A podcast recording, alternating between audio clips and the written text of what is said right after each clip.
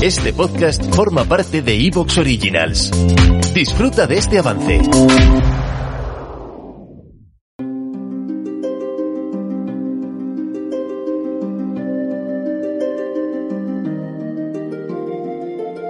En Claves de Leyenda, con Ana Colmenarejo y Álvaro Anula.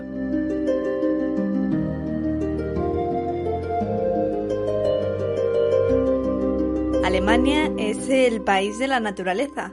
Cada gran ciudad, cada gran pueblo tiene cerca algún enclave donde respirar aire puro y alejarse del mundanal ruido que supone la sociedad. Pero hablar de naturaleza en Alemania, sin duda, es hablar de bosques. Y es que se calcula que el 33% del territorio teutón está formado por estas masas boscosas, o lo que es lo mismo, unos 90.000 millones de árboles pueblan los paisajes salvajes del país alemán. Y como bien saben, los bosques son enclaves marcados por las leyendas y las historias donde la realidad y la fantasía van de la mano. Por lo que no es extraño que en estos lugares frondosos de Alemania se den cita a relatos míticos que han perdurado hasta nuestros días aunque hay un bosque germánico que se lleva la palma, un bosque en el que a partir de este momento nos vamos a adentrar.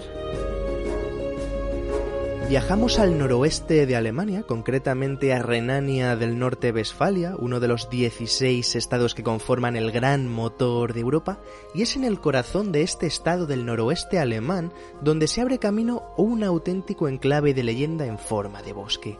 Es el mítico bosque de Teutoburgo, donde todo tipo de historias, todo tipo de leyendas aún se transmiten de mayores a niños. Se trata de casi 4.000 kilómetros cuadrados de árboles salvajes, con casi 40 elevaciones montañosas donde la espesura del bosque se combina con enormes rocas, con enormes riscos que invitan a la magia e invitan a la fantasía. Por tanto, no es extraño que en Teutoburgo confluyan relatos sobre hadas que campan a sus anchas por sus alrededores, o que un pueblo de enanos viviría en algún rincón recóndito de este paraje, aunque si por algo es conocido es por la importancia que tiene dentro del nacionalismo alemán, una relevancia que para entenderla hay que viajar a un tiempo concreto, un tiempo en el que las águilas del Imperio romano buscaban expandirse por las inhóspitas tierras de Germania.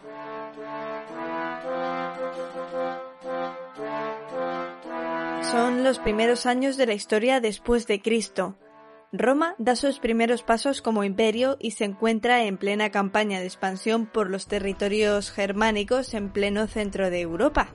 Con Tiberio han tomado y pacificado el centro y el norte de Germania, justo hasta los alrededores del río Elba.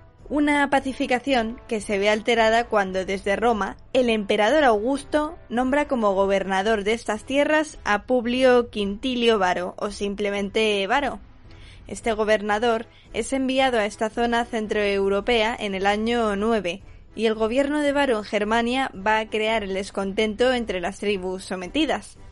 Las nuevas leyes romanas impuestas y la subida de impuestos no son aceptadas por los germanos, que incluso ven cómo Varo se convierte poco a poco en un tirano.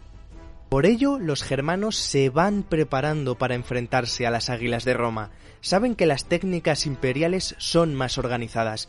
También son conscientes de que los legionarios romanos son implacables, pero aquellas tribus tienen una baza, una baza en forma de persona. Y es que entre los germanos hay un jefe que se ha criado con las técnicas militares de los invasores, un jefe que desde niño ha vivido con los romanos tras ser entregado como rehén por los queruscos, uno de los pueblos germánicos que estos territorios. Él es Arminio, un jefe que se va a convertir en héroe que se va a convertir en uno de los grandes personajes de la historia del país alemán.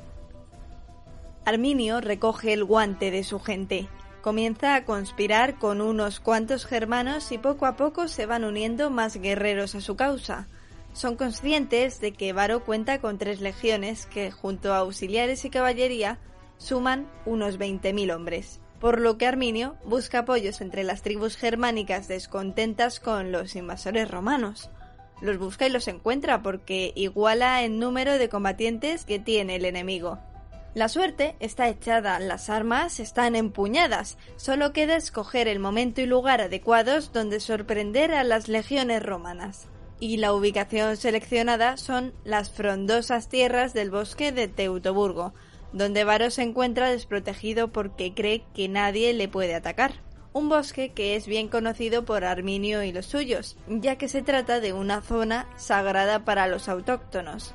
Y es el 8 de septiembre del año 9, en medio de una tormenta y un lodazal provocado por la lluvia en el corazón de Germania, en el que comienza una batalla para la historia.